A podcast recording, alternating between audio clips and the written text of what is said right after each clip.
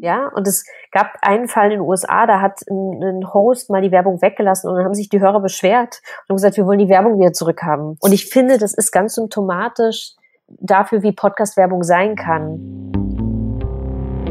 Naps. Neues aus der Podcast-Szene. Hallo, liebe Podcast-Freunde, hier ist Steff von podcast.de. Podcasts sind im Wandel. Immer mehr Akteure treiben ihre Entwicklung voran, Hörerzahlen steigen und Podcasts werden insgesamt professioneller. Trotzdem, so scheint es, schrecken Werbetreibende nach wie vor vor Podcast-Werbung zurück. Wie kommt es? Eine Vermutung ist, dass der Podcastmarkt bislang einfach nicht verständlich genug war. Und zugegeben, zwischen Host Reads, Presenter Reads und Branded Episodes kann man als Außenstehender schon mal durcheinander kommen. So ähnlich scheint das auch der BVDW, also der Bundesverband Digitale Wirtschaft e.V. zu sehen. Der BVDW vertritt die Interessen seiner Mitglieder in zahlreichen digitalen Themen wie Digitalpolitik, digitalem Marketing und eben auch digitalem Audio. Für den BVDW haben sich nun einige Branchenvertreter zusammengeschlossen, um den Podcast-Markt zugänglicher zu machen. Die Experten der Fokusgruppe Audio bauen Barrieren ab, indem sie unklare Begriffe definieren und einheitliche Standards vorantreiben. Mit einem gemeinsamen White Paper wollen sie den Unklarheiten endlich ein Ende setzen. Alle Details zu diesem White Paper kennt Tina Jürgens. Tina ist Geschäftsführerin von Zebra AudioNet. Das ist übrigens das Unternehmen, das unter anderem den Zahnputzcast aus NAPS Episode 11 betreut. Und außerdem ist sie die Vorsitzende der eben erwähnten Audiofokusgruppe, die das BVDW White Paper entwickelt hat. Schön, dass du da bist, liebe Tina Jürgens. Hallo, freue mich hier dabei zu sein. Tina, sag mal, eine Werbepartnerschaft ist ja eine Art Versprechen. Podcasts liefern Zugang zu ihrer Hörerschaft und werbende Unternehmen profitieren von diesem Zugang. Konnten Podcasts dieses Versprechen bisher nicht so richtig einlösen oder was war da los? Ich würde sogar das Gegenteil behaupten wollen. Also sie haben es sehr wohl einlösen können. Ähm, ich glaube, was total entscheidend ist im Bereich Podcast, ist, dass das Matching stimmt. Ne? Du hast einen Podcast und du hast einen Kunde und du hast ein bestimmtes Werbemittel, ja, Werbeformat. Und das alles muss schon richtig zusammenpassen und auch zum Kampagnenziel des Kunden passen. Und diese Auswahl, dieses Matching, das ist ganz entscheidend und das machen wir bei Zebra AudioNet eben auch sehr, sehr aufwendig, damit das Unternehmen möglichst erfolgreich ist und dann kommen die Kunden auch wieder und buchen auch erneut. Also das mal vorab gestellt, das funktioniert sehr gut, aber man muss diese Dinge beachten. Ansonsten gibt es da auch Studien drüber, wie sozusagen die Conversions funktionieren. Also äh, ich glaube, die Podstars haben was gemacht, die ja auch nachgewiesen haben, irgendwie 80 Prozent äh, finden das völlig okay, dass da Werbung ist, 50 Prozent gehen auf die Website, 15 Prozent kaufen dann sogar das Produkt. Also die Conversion Rates sind für so einen Werbekanal sehr, sehr eindrucksvoll, wenn man es richtig macht. Und wir haben jetzt mal abgesehen von so ganz klassischen Return, Return of Invest Kampagnen, wo du irgendwie mit einem Vouchercode arbeitest und solchen Sachen, haben wir eine Branding-Kampagne gemacht, äh, letztes Jahr mit Opel zusammen, wo es um deren E-Flotte ging und ähm, gemessen, inwieweit sich die Brand Awareness sozusagen verbessert hat und bestimmte Kriterien, die man jetzt Opel als Marke zuschreibt. Und wir haben durch diese Studie nachweisen können, ich glaube, mit bis zu Werten von bis zu 30 Prozent, dass sie nachhaltiger, innovativer und ähm, insgesamt moderner aufgefasst wurde, diese Kampagne, wegen dieser Podcast-Werbung, die wir mit den besten Freundinnen zusammen gemacht haben. Ja, und da ging es um Nachhaltigkeit und E-Mobility und so. Und äh, das heißt, es funktioniert nicht nur für kaufe diese Matratze, was wir sozusagen aus den ersten Tagen des Podcasts kennen, sondern es funktioniert auch ganz massiv für so Branding- und Awareness-Kampagnen. Jetzt bist du absoluter Podcast-Profi und kennst dich in dem Bereich super gut aus. Aber wie ist das denn draußen in der Werbebranche? Ich meine, die freuen sich ja über Zahlen und Kalkulationen und verlässliche Daten und äh, ich habe das Gefühl, dass dort noch nicht angekommen war, dass Podcast so ein verlässliches Pferd ist. Naja, ich glaube, dass grundsätzlich reden wir von einer Gattung, die noch relativ neu ist und die technisch sicherlich auch ganz anders funktioniert. Ja, und ich glaube, das darf man nicht vergessen. Und auch die Daten, die wir bekommen, selbst wenn wir es professionell machen mit einem guten Hosting-System auf dem IAB-Standard, mit der Dynamic Ad Insertion, wo du ganz viele Daten auch über das Reporting kriegst. Und wenn du auch Daten sozusagen von Plattformen wie Spotify und Apple dazu nimmst, es gibt schon ganz viele Daten, aber die Datenstruktur ist sehr anders als jetzt in anderen Mediengattungen. Und ich glaube, das erfordert auch nochmal ein Reindenken auch der, der Werbetreibenden und auch der Agenturen, aha, wie funktioniert das also? Also Knowledge Transfer, Education. Und damit sind wir als Branche ja schon länger beschäftigt und da sind wir bestimmt auch noch nicht am Ende. Das ist das eine. Es funktioniert anders, es ist technisch anders, ich kriege andere Daten. Und natürlich sind auch die Werbemittel anders, ja, und ich muss andere Sachen beachten. Das ist das eine. Und dann, ja, kann man schon sagen, dass unser Markt relativ breit gefächert ist. Manche würden sagen unübersichtlich. Ähm, manche sagen intransparent. Ich würde es nicht ganz so zugespitzt sehen, aber es ist ein sehr kleinteiliger Markt. Und worum es uns ja jetzt auch geht in der Branche und auch im BVDW, in der Fokusgruppe Audio, ist zu sagen, trotz der Kleinteiligkeit und der sehr großen Diversität, die auch schön ist in dem Markt, muss es aber paar Standards geben, auf die wir uns alle einigen können ähm, Reichweitenmessung, ne? also wie erfolgreich ist ein Podcast und es muss vergleichbar sein. Es gibt sowas wie Werbeformate, ja, die müssen bitte eine, ein, einheitliche Terminologie haben. Ähm, und es gibt auch sowas wie ähm, ja, Werberegulierung oder Werbeempfehlungen, ne? Kennzeichnungspflicht und so weiter, was auch mit Transparenz und Vertrauen zu tun hat. Also auf die Sachen sollten wir uns auf alle Fälle einigen können. Und deswegen haben wir ja auch im BVDW in der Fokusgruppe Audio dieses ähm, dieses Paper gemacht, dieses White Paper, wo wir das auch nochmal versucht haben, sozusagen den Status quo äh, darzustellen. Und da geht es wirklich darum, mit solchen Sachen branchenweit das zu verbreiten. Aber trotzdem, ne, es ist eine junge Branche, die nochmal anders funktioniert und das braucht halt äh, Zeit. Gab es denn irgendeine Rückmeldung aus der Werbebranche, dass man dort gesagt hat, Mensch, wir würden ja, wenn wir es verstehen würden und ihr lieben Audioprofis, macht doch bitte mal, schafft da mal Klarheit? Also es gibt sowieso, sagen wir mal, einen ongoing Process, würde ich sagen, was jetzt die Nachfrage betrifft, Mensch, wir haben Interesse an Podcast, aber könnt ihr uns mal erzählen, wie das eigentlich funktioniert und was ist denn so Best Practice? Und das ist grundsätzlich, ne, das Grundrauschen auch so für uns als Vermarkter, das machen wir ja grundsätzlich. Ja, ähm, wir sind ja in der Fokusgruppe Audio, ist ja auch die Group M und sind auch andere Agenturen engagiert. Und natürlich haben die auch gesagt, äh, Leute, wir müssen da auch mal was zusammen machen. Und das war ja auch der Grund, warum wir jetzt gesagt haben, nach dem ersten White Paper, was wir in der Fokusgruppe gemacht haben, dazu, wo es sehr um technische Standards sowas ging, ja, ähm, haben wir uns jetzt im nächsten Schritt um diese Standardisierung im Bereich Werbung gekümmert. Ähm, und da gab es eben ganz klar den Wunsch, natürlich von Seiten der Agenturen und der Werbetreibenden, könnt ihr das nochmal zusammenfassen, weil der eine Anbieter sagt mir das so und der andere Anbieter sagt mir das so und was ist denn jetzt richtig und reden wir ja eigentlich vom Gleichen. Und deswegen haben wir auch dieses White Paper gemacht, klar. Du und deine Mitstreiter, ihr habt euch Mühe gegeben, um diese Unklarheiten aus dem Weg zu räumen und Barrieren abzubauen. Ist euch das gelungen? Ich glaube schon. Es ist ja Early Days. Das Ding ist ja gerade erst sozusagen erschienen. Ähm, wir haben eine gute Berichterstattung gekriegt in der Fachpresse. Wir sind jetzt alle Beteiligten in dieser Fokusgruppe und auch in dieser Taskforce, die das erarbeitet hat, dabei auch nochmal ähm, das zu verteilen. Wir geben das auch unseren Kunden mit ähm, und unseren Agenturen immer mit. Wir machen da auch Newsletter-Marketing und solche Sachen, um das ähm, weiter zu verbreitern. Und ich glaube, es ist eine Frage der Zeit ähm, und wir sind ja gerade erst, ich glaube, Anfang Februar ne, damit rausgekommen. Ähm, aber das erste Feedback war sehr gut. Ähm, und auch glaube für alle Beteiligten in der Taskforce, die sind ja auch jeweils Multiplikatoren, denn die kommen ja auch aus, aus ne, sozusagen aus der gesamten Branche der Vermarkter. Wer profitiert denn insgesamt alles von einheitlicheren Standards und äh, einheitlicheren Begriffen? Also ich glaube erstmal alle. Und wer sind alle? Also natürlich Werbetreibende, weil die natürlich erstmal eine größere Transparenz kriegen und sagen, aha, es gibt also diese Werbeformate und ich kann das so und so einsetzen und für die und die Kampagne macht das Sinn. Und das verbirgt sich dahinter und das ist das, was ich kriege. Das ist grundsätzlich für Werbetreibende wichtig zu wissen.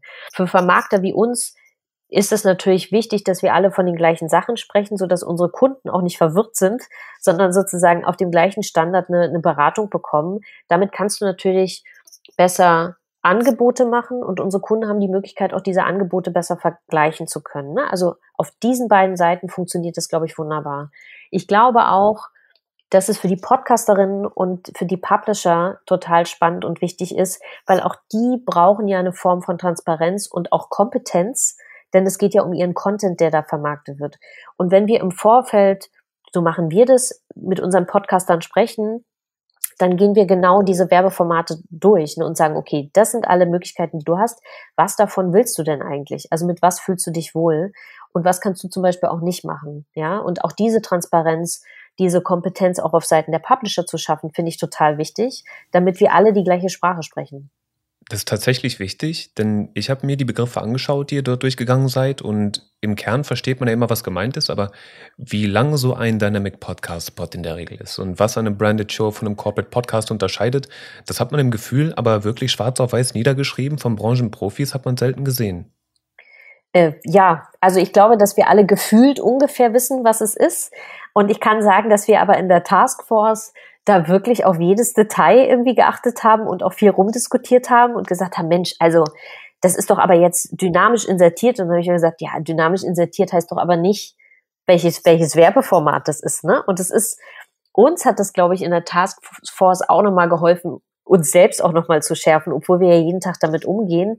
Und dann hat ja jede Company noch so ein eigenes Wording. Ne? Und da haben wir uns eben auch geeinigt. Und das finde ich ganz schön, weil die Diskussion auch uns gezeigt hat, okay, wir arbeiten 24 Stunden am Tag mit diesen Sachen und wenn wir schon bei manchen kleinen Punkten diskutieren, dann heißt das, dass das Außenstehende noch viel weniger verstehen. Also unsere Aufgabe ist es, so Transparentes zu machen und zu erklären, dass das auch Leute, die sich nicht täglich damit auseinandersetzen, nachvollziehen können. Ne? Und deswegen sind wir auf diese Einteilung gekommen von nativen Formaten, von branded Formaten und von non-nativen Formaten wie der Radiospot, der ist ja nicht nativ äh, im Podcast-Umfeld, sondern der wird zwar benutzt, aber gehört da, gehört da nicht eigentlich nicht rein, ist falsch ausgedrückt, aber ist eben kein natives Format für ein, für ein Podcast-Umfeld. Genau. Könnten auch Hörer von dieser Klarheit profitieren oder ist das für die gar nicht relevant? Naja, ich finde, das ist insoweit relevant, wenn es dann um das Thema Werberegulierung geht. Ich glaube, dass Hörer eine größere Transparenz kriegen durch die Kennzeichnung und die Kennzeichnungsempfehlung, die wir da abgeben ne? weil ja auch die, die Medienanstalten da mittlerweile auch sehr, sehr sensibel geworden sind und auch auf Publisher und PodcasterInnen zugehen. Ich als Nutzer möchte ja ernst genommen werden und möchte ja auch, dass das transparent gemacht wird. Ne? Und wenn dann gesagt wird, jetzt kommt Werbung oder unser Werbepartner oder jetzt kommt Sponsoring und Sponsoring ist nun mal eine andere Werbeform oder hier handelt es sich um eine Produktplatzierung, dann habe ich auch ein besseres Gefühl, ja, und fühle mich vielleicht unter Umständen nicht manipuliert, sondern ich weiß ganz genau, Podcaster müssen auch Geld verdienen. Das ist völlig okay, dass die da Werbung machen, aber ich möchte eben, dass das transparent gemacht wird und mir gesagt wird, okay, jetzt, das ist ein Werbepartner. Also auch für die Nutzer, glaube ich, ist das gut. Ob die jetzt wissen, was ein Host-Read ist und ein Presenter-Read ist und ein Podcast-Spot, hm, weiß ich jetzt nicht. Ich glaube, das müssen unsere HörerInnen äh, jetzt nicht unbedingt wissen. Ähm, aber ich finde dieses Kennzeichnungsding total wichtig. Das heißt, insgesamt profitiert tatsächlich jeder davon, wie du vorhin gesagt hast. Also, ich persönlich finde das schon, ob das jetzt alle Beteiligten auch so empfinden, aber ja, das war auf alle Fälle die Zielrichtung dieser Taskforce von unserer Fokusgruppe Audio, ja. Du hast es gerade eben schon angesprochen, ihr habt eine Empfehlung zu Werberegulierung bei Podcast-Werbung ausgesprochen. Gab es da denn mal negative Erfahrungen? Gab es da irgendwelche Probleme, die gemeldet wurden oder ist das eine reine Präventivmaßnahme? Naja, es, es gibt immer mal wieder Hörer, die sich grundsätzlich beschweren, da ist aber Werbung in deinem Podcast und das finden wir aber doof. Ja, auch gekennzeichnet oder ungekennzeichnet. Das ist aber die absolute Minderheit. Ne? Also wir reden von einer, von einer Gattung, wo es eine extrem hohe Werbeakzeptanz gibt, wo die Leute ja, äh, wo die, wo die Werbung irgendwie auch zum Format gehört. Wir haben es, wenn du es präventiv nennst, ja, ein bisschen präventiv gehandhabt. Ich kann nur sagen, wir für unsere Company haben unsere Publisher immer daran erinnert, dass sie es bitte kennzeichnen, weil es natürlich auch eine Form von Haltung ist. Ne? Also so Schleichwerbung oder Product Placement, das finden wir einfach nicht gut, weil es die Nutzer tatsächlich nicht respektiert und nicht ernst nimmt. Und ich finde es grundsätzlich wichtig. Wir wussten aber die ganze Zeit, dass wir natürlich in einem, in einem Grauraum sozusagen uns bewegen, weil es ja tatsächlich keine Rechtsprechung oder so gibt. Und als wir angefangen haben vor ein paar Jahren, habe hab ich mich immer an dem orientiert, was es so im Influencer-Bereich gibt, wo es ja auch Kennzeichnungspflichten schon gab. Und mir war klar, dass früher oder später die Medienanstalten der Länder irgendwie auf uns und auf Publisher zugehen würden und sagen würden, ja Leute, es gibt ja Werberegulierungen, äh, ne? es gibt den Werberat in Deutschland, so. Und ich finde immer schöner, und das zeichnet doch auch eine Professionalität einer Branche aus, wenn wir uns im Vorfeld darüber Gedanken machen, und eben alle Seiten ernst nehmen und mit dieser Transparenz arbeiten. Das wird im Zweifelsfall nicht nur die Nutzer, also die HörerInnen irgendwie ernst nehmen, sondern es wird auch die Werbebranche, ja, und alle, die an diesem Geschäft beteiligt sind, auch ernst nehmen. Und es gab jetzt keine massiven Abmahnungen oder so, das nicht. Aber was wir schon wahrnehmen, und das war fast parallel zu, zu unserer Arbeit in der Taskforce, dass Medienanstalten sehr wohl jetzt mittlerweile auch auf Publisher äh, und PodcasterInnen zugehen und sagen, Leute, ihr müsst schon nochmal darauf hinweisen. Ne? Und das war eine Coincidence, würde ich sagen. Aber ich finde das sehr gut, dass das jetzt passiert, weil alles trägt ja zur Professionalisierung bei. Ich habe das Gefühl, dass Werbung in den Vereinigten Staaten erheblich akzeptierter ist. Und die Vereinigten Staaten gehen ja in vielen Branchen auch voran, sei es Social Media oder auch das Podcasting. Jetzt hast du davon gesprochen, dass die Werbeakzeptanz in Deutschland relativ hoch ist, was mich ein bisschen überrascht. Was glaubst du, warum ist es so? Ich glaube, weil native Podcast-Werbung, also alles, was Host Read, Co-Host Read, Presenter Read, auch Podcast-Spots, also extra für Podcast-Umfelder produzierte Audiospots, sehr organisch wirken. Ja, die sind ja nicht mit zehn Jingles und da schreit dich auch keiner an, welches Müsli du kaufen sollst, sondern es ist ja sehr, sehr sozusagen an den Kontext und an das, das, die Tonalität angepasst. Und dadurch wird es sehr, sehr organisch wahrgenommen, auch wenn klar ist, dass es Werbung ist.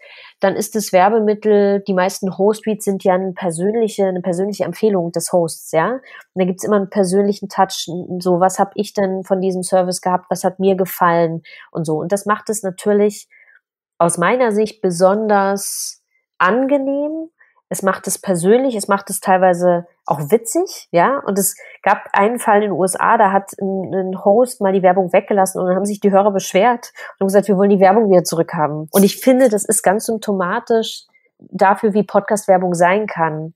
Und ich war mal auf einem Kongress in London, das war noch vor Corona, und dann hat ein Werbetreibender gesagt, Werbung macht halt dann Sinn, wenn es meaningful Content ist. Ja. Und das, ne, das wird dir dazu zu, zu solchen Return of Invests verhelfen, wenn ne, das so dargebracht ist und so richtig ausgewählt ist, dass der Hörer sich sagt, ja, also das macht für mich total Sinn, das kann mir tatsächlich, diese Information bringt mir tatsächlich was. Und ich glaube, das alles zusammen, die Authentizität, der Host, der persönliche Zugang, die Tonality, dass du nicht zugejingelt wirst ähm, und dass dieses Matching, wenn das gut gemacht wird, tatsächlich die richtigen Leute trifft, das macht es so erfolgreich und so akzeptiert. Und es gibt ja ganz wunderbare Beispiele von, von Ads. Wir haben in unserem Newsletter, im Sales Newsletter immer die Ad der Woche, wo wir so ein bisschen unsere Lieblingshosts ähm, abfeiern, wenn die das besonders schön mit Schleife gemacht haben oder besonders humorvoll gemacht haben. Das ist doch immer schön. Das vielleicht einmal kurz als persönliche Erinnerung dazu. Also ich höre gerne einen Podcast von einem amerikanischen Komiker, Bill Burr heißt der. Mhm. Und der hat äh, cholerische Züge. Das ist einfach so sein Naturell. Und äh, manchmal freut er sich sehr über die Werbung, die er vorliest, und manchmal wird er sehr sauer und das ist pures Entertainment. Also wenn es gut gemacht ist, ich gebe dir vollkommen recht. Ja. Oder so, so Sachen Stephen Fry. Ne? Stephen Fry hat ja auch so wunderbare Werbungsgeschichten irgendwie für englische Podcasts eingesprochen und da freut man sich total auf die Werbung, weil er das halt so besonders macht. Ne? Und wir alle haben ja unsere Lieblingspodcasts und lieben die Hosts von diesen Shows und freuen uns dann immer darauf, was wir jetzt daraus machen werden. Und das, das ist natürlich irgendwie Best Practice. Steckt eine Menge Potenzial drin, stimmt. Das White Paper entstand aus einer Zusammenarbeit der Audiofokusgruppe des BVDW. Mhm. Du führst diese Fokusgruppe. Wer mhm. kam denn da alles zusammen? So, also muss ich jetzt mal auf die Liste gucken, ganz ehrlich. Also es war der Carsten Achterfeld von der WDR Media Group, der Christoph Aras von der AS, ne? äh, AD-Werbung, äh, Frank Bacher von ULab, ähm, die Vanessa Krimmel von der IQD, Christian Schalt von der RTL Radiogruppe Deutschland und äh, Katharina Zeschke, Zeschke von RMS. Und wenn ich das jetzt so aufzähle, das wird jetzt Außenstehenden überhaupt nichts sagen, aber alle, die sich sozusagen in der Branche befinden, wissen, dass wir eigentlich ein ganz schönes Spektrum sozusagen von Vermarktern haben. Dann hatten wir noch die Mario Hennecke von der Group M dabei, also auch eine Agenturseite dabei, Vermarkter dabei. Und das hat mir besonders Spaß gemacht, weil jede, wir alle haben eine bestimmte Vorgehensweise, wir alle haben eine bestimmte Terminologie und trotzdem reden wir alle vom Gleichen und sind sehr ja engagiert, was das Thema Podcast-Marktentwicklung betrifft. Und das hat großen Spaß gemacht zu sehen, okay, wer geht denn hier eigentlich wie mit diesen Begrifflichkeiten um und was steckt denn dahinter und auch festzustellen, dass wir einfach tatsächlich vom Gleichen sprechen und manchmal andere Worte benutzen.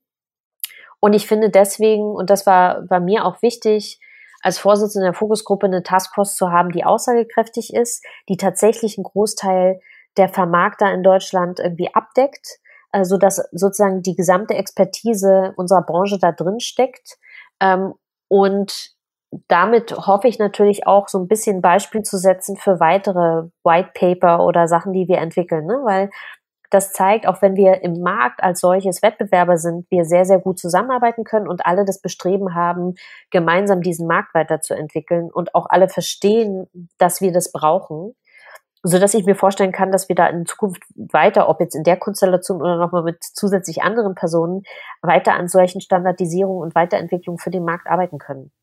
Haben auf die Zusammenarbeit für so ein White Paper alle sehnsüchtig gewartet oder musstest du da erstmal die einzelnen Parteien einen? Ich musste da niemanden ein. Also wie gesagt, wir sind da alle sehr kollegial. Es ist eine sehr kleine Branche und eigentlich haben fast alle im Markt das gleiche Bestreben, nämlich aus dem Potenzial, was wir da haben, wirklich noch einen größeren Markt zu machen. Und alle verstehen, dass wir da Standardisierungen brauchen und Abstimmungen brauchen innerhalb des Marktes. Nee, da musste ich niemanden überreden. Und wie das immer so ist bei so über virtuell an so Papieren arbeitenden Sachen, man muss es halt gut organisieren, damit jeder weiß, wann er irgendwie was zu machen hat. Aber ich fand es total angenehm, das Zusammenarbeiten. Es hat großen Spaß gemacht. Deswegen für mich ist es auch so ein bisschen, wie soll ich das sagen, die Blaupause, um noch weitere Sachen zu machen. Ich weiß noch, ich habe damals meine Masterarbeit über Nischen-Podcast geschrieben und äh, ich musste mir ganz mühselig zusammensuchen, was denn nun was bedeutet und was die Fachbegriffe sind. Und es gab so viele verschiedene Ansichten und Informationen. Ich denke mal, euer White Paper wird in Zukunft in einer Menge Bachelor- und Masterarbeiten zitiert werden. So mein Eindruck. Yes, Success. Ihr habt bisher auch eine gute Resonanz erfahren, hast du gesagt, ja? Ja, ja, sehr gut. Also die Fachpresse hat darüber berichtet. Wir haben alle sozusagen, die an der Taskforce mitgearbeitet haben, das natürlich so als Multiplikatoren verwendet. Wir haben das teilweise in den in den äh, Company-eigenen Newslettern irgendwie auch nochmal verbreitet. Also ne, wir sind da jetzt auch am Anfang. Das ist ja ähm, wenn du das auch sagst, wenn das dann in, in Bachelorarbeiten oder Masterarbeiten auftaucht. Wäre mein Tipp, ja. genau, sehr wunderbar. Also spread the word. Ja, und wie gesagt, also ich glaube, es ist das zweite White Paper der Fokusgruppe Audio. Es wird nicht das letzte White Paper zum Thema Podcast sein, weil wir sind ja wirklich am Anfang dieser Gattung äh, und der Entwicklung. Und ich glaube, da gibt's noch, also aus meiner Sicht, so viele Themen, die aufploppen werden oder die, wo wir jetzt schon am Horizont sehen, so, oh, da müssen wir aber äh, auch nochmal dran denken und dran arbeiten. Und der Markt ist ja so dynamisch, tatsächlich, ne? Also da entwickelt sich ja ständig irgendwas. Also wir haben bestimmt noch genug Stoff für mehrere White Papers. Wie finden Podcast-Hörer das denn, wenn mehr Werbung in ihrem Podcast erscheint? Also ich glaube, die Akzeptanz als solches ist ja sehr, sehr hoch. Das hat ja auch, das haben auch diverse ähm, Studien nachgewiesen. Ähm, ich glaube, dass man und so beraten wir auch unsere Kunden immer ein bisschen aufpassen muss. Wenn ich eine 10-Minuten-Episode habe, dann brauche ich nicht fünf Werbeunterbrechungen. Das halte ich tatsächlich für zu viel. Ähm, ne? Also das heißt, man muss immer mit dem Podcaster im Vorfeld, das habe ich auch gesagt, dass ja auch die Transparenz, die wir unseren Publishern geben, sagen, okay, so lang ist deine Episode, wie viele Platzierungen machen Sinn, welche Werbeformate in dieser Auswahl macht für dich Sinn. Und dann glaube ich schon, dass es also wenn es dann plötzlich Werbeblöcke von drei bis fünf Werbeeinheiten an einer Platzierung sind, das halte ich ehrlicherweise auch ein bisschen zu, für zu viel, ne? weil dann ist dieser Effekt, den Podcast-Werbung jetzt hat, nämlich organisch zu sein und irgendwie ein bisschen als Teil des Contents wahrgenommen zu werden, auch wenn es natürlich eine Abgrenzung geben muss, ähm, dann geht dieser Effekt verloren. Also ich glaube, da müssen wir schon auch vorsichtig sein. Aber wenn ich den Markt jetzt betrachte, wie unsere Fill-Rates sind und ich kenne das ja auch sozusagen von den anderen Marktteilnehmern. Also es ist ja jetzt nicht so, dass wir, dass wir schon zu viel haben. Also da, da sehe ich uns noch nicht. Wir haben noch nicht diesen Effekt erreicht, wie das in manchen amerikanischen Formaten ist, wo du ja zwei bis drei äh, sozusagen Host-Tweets oder was im Podcast-Spots hintereinander hast und dann an irgendwie drei Stellen. Also da sind wir hier in Deutschland noch nicht.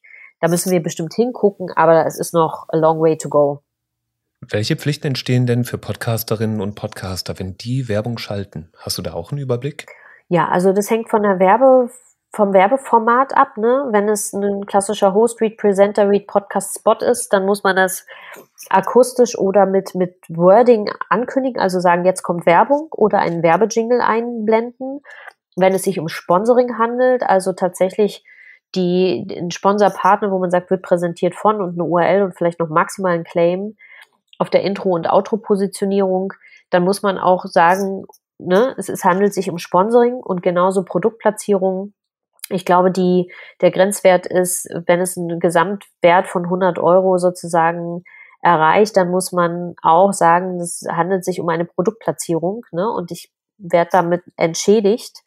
Da muss man das eben auch kennzeichnen. Also das ist auf alle Fälle was, was die Podcaster beachten müssen, aber wo ich auch finde, dass wir als Vermarkter natürlich nochmal unsere Publisher und PodcasterInnen darauf hinweisen müssen und sagen müssen, Leute, ihr denkt bitte dran, ne, wir erwarten, dass das gekennzeichnet ist. Welche Konsequenzen könnten denn entstehen, wenn Podcaster dieser Pflicht nicht nachkommen? Also natürlich sozusagen Ultima Ratio kann es sein, dass Medienanstalten auf sie zukommen und sie abmahnen. Ja, im allerschlimmsten Fall. Und dann stehen da irgendwelche Geldsummen sozusagen zur Debatte. Ich habe nicht die, den Eindruck, dass es da jetzt gerade wirklich drum geht, sondern wir sind gerade in einer Phase, wo alle Publisher und PodcasterInnen sozusagen lernen, okay, ich muss das immer kennzeichnen und es könnte Konsequenzen haben. Also ich sehe jetzt hier keine große Abmahnwelle durch die Podcast-Industrie laufen, ja.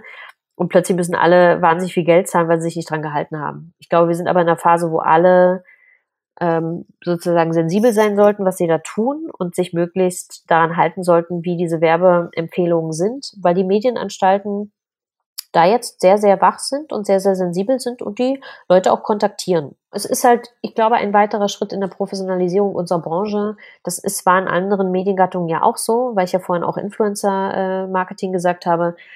Das geht halt der Podcast-Branche genauso. Das ist absolut legitim. Man muss es halt kennzeichnen. Und jetzt geht es eben darum, dass man das möglichst breit sozusagen in der Branche kommuniziert, damit es auch keine unschönen Schreiben oder so von Medienanstalten gibt.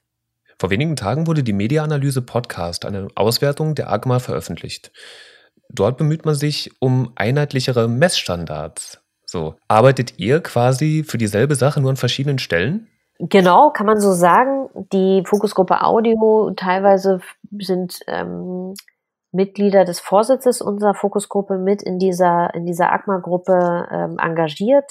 Deswegen hatten wir da tatsächlich ähm, immer einen Austausch, was da passiert. Grundsätzlich ist es so, ich glaube, es gibt dieses Thema Reichweitenstandardisierung ist ein grundsätzliches und internationales Thema. Das darf man nicht vergessen. Also es passiert jetzt hier nicht nur in Deutschland, dass wir da Diskussionen führen, sondern es ist grundsätzlich für die ganze Branche ein ganz wichtiges Thema. Es gibt den internationalen ja, Standard IAB, IAB 2.0, der, sagen wir mal, Kriterien hat für Hoster, wie sie ihre Daten filtern von falschen Anfragen etc., damit man wirklich am Ende nur die tatsächlichen ähm, Hörerzahlen hat.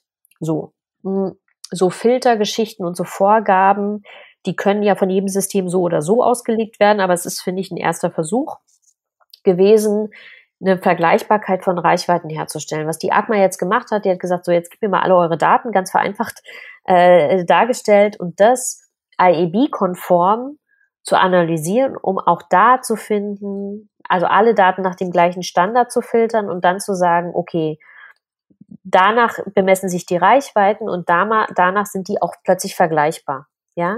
Und das, was die, was die AGMA da gemacht hat, ist eben ganz klar an dem IEB 2.0 orientiert. Es ist also komplementär zu dem, es ist nicht was total Neues. Ist aber jetzt ne, die erste Phase und die Beta-Phase. Warum ist das spannend? Weil es sozusagen egal bei welchem Hoster du bist, ob die auf IAB sind oder nicht, eine Vergleichbarkeit dieser Daten herstellt. Und das ist ein erster Schritt, den ich total begrüßenswert finde. Entscheidend wird natürlich sein, und aussagekräftig sind solche Sachen natürlich nur, wenn möglichst viele Marktteilnehmer, viele Publisher ihre Daten da zur Verfügung stellen, damit wirklich das eine Aussagekraft für den Markt hat. Das ist das eine. Und das andere wird sein, geht die Standardisierung ähm, die die ACMA da betreibt, geht die im nächsten Schritt, und das haben ja die Kollegen vor, noch weiter und liefert mehr sozusagen Daten neben diesem ne, sehr am IEB orientierten Reichweitenstandard. Und da bin ich sehr, sehr neugierig. Es ist überhaupt nicht trivial. Ich glaube, jeder, der mit Reichweitenmessung im Bereich Podcast zu tun hat und Standardisierung weiß, wie technisch komplex das ist. Das klingt immer so einfach, ja, da machen wir eine Reichweite, aber das ist es überhaupt nicht. Ähm, deswegen, ich habe sehr Respekt vor dem Unterfangen und bin sehr gespannt, was die Kollegen da noch rausfinden werden. Wir, wir als Branche haben jedes Interesse da, daran, vergleichbare, veritable Daten zu haben. Ja, das ist das, was wir alle wollen. Deswegen begrüße ich auf alle Fälle dieses Unterfangen. Ich kann mir vorstellen, dass das auch im Markt nicht der einzige Versuch sein wird, noch mehr Standards oder mehr Parameter äh, sozusagen zu implementieren, die vergleichbar machen, wie stehen denn die einzelnen Podcasts da. Ne? Dass wir sind, glaube ich, am Anfang von so einer Standardisierungswelle. Aktuell ist das scharfe Schwert der AGMA der valide Download, ja? ja? Hast du da einen Überblick, was genau das bedeutet? Naja, der valide Download bemisst sich natürlich sehr stark daran, an diesen Filterkriterien, die ja auch der, der IAB vorgibt, ne, dass du erst nach 60 Sekunden Abspielzeit sozusagen misst, dass du Bots ra rausnimmst, dass du False Requests rausnimmst, etc. pp. Und das, was da sozusagen übrig bleibt, ist laut dieser AGMA-Geschichte ist der valide Download. Jetzt muss man natürlich gucken, Player wie Spotify rechnen ja zum Beispiel nicht in Download, sondern die gehen ja voll auf Streaming und so weiter. Also wir sind da wirklich am Anfang noch einer, einer größeren Entwicklung. Ähm, was ich aber wichtig finde, ist, dass sich die AGMA ganz dezidiert und von Anfang an auch an diesem IEB-Standard orientiert hat, denn das Podcast-Business ist ja kein deutsches Business, sondern wir sind ja in einem internationalen, in einer internationalen Branche und äh, international ist IEB 2.0 eben das, womit die meisten professionellen Player arbeiten und deswegen finde ich das total gut, dass die AGMA auch gesagt hat, das wäre total absurd, jetzt was komplett eigenes zu entwickeln, sondern die haben sich eben daran orientiert. Und ich finde es einen guten, guten Anfang. Ist die Arbeit der Audiofokusgruppe beim BVDW jetzt getan oder habt ihr schon neue Pläne? Ach, die Arbeit ist doch, die Arbeit ist doch nie getan. äh, nein, ich habe natürlich, also erstmal die Fokusgruppe Audio im BVDW, die ist ja nicht nur mit Podcast beschäftigt, sondern mit allen Themen, die rund um Online-Audio äh, wichtig sind. Ja, und da gibt's ganz, ganz unterschiedliche Thematiken, mit denen wir uns grundsätzlich befassen. Wenn jetzt wir das nur das Thema Podcast anschauen, natürlich haben wir da noch weitere Themen vor. Ich finde dieses Thema Standardisierung, wie wir es auch gerade besprochen haben, die Tatsache, dass wir so lange darüber reden können, zeigt schon, da, da sind wir erst am Anfang und noch gar nicht am Ende. Das heißt, da werden wir sicherlich noch mehr machen ich glaube, das Thema Werbewirksamkeit, äh, Best Practice Cases, solche Sachen wird uns beschäftigen. Und dann ist Podcast natürlich auch ein technisches Medium. Auch da passieren ja ganz viele Weiterentwicklungen. Und ich kann mir vorstellen, dass wir in Zukunft da auch viel mit zu tun haben werden, diese technischen Entwicklungen, die es da gibt, auch weiterhin abzubilden in so White Papern und damit den ganzen Markt quasi auf dem gleichen Knowledge-Stand sozusagen zu haben. Und das, also da gibt es, glaube ich, jede Menge Themen, da mache ich mir gar keine Sorgen. Liebe Tina, vielen, vielen Dank für die Infos und danke für deine Einschätzung. Danke dir. Dann sage ich mal's gut. Wiederschauen, hätte ich was gesagt. Ciao. Wiederhören. Wiederhören. Wir sind doch hier im Podcast, goddammit. Das waren ganz viele Infos zur Standardisierung und Vereinheitlichung des deutschen Podcast-Marktes oder des Podcast-Marktes generell. Jetzt bin ich neugierig. Was denkt ihr? Ist es eine große Chance und ein großes Potenzial oder technischer Schnickschnack, den eigentlich niemand braucht? Gebt mir gerne Bescheid, schreibt mir unter redaktion.podcast.de. Auf Social Media findet ihr uns auch überall als podcast.de. Und äh, es gibt einen Ausnahmefall, das ist Instagram.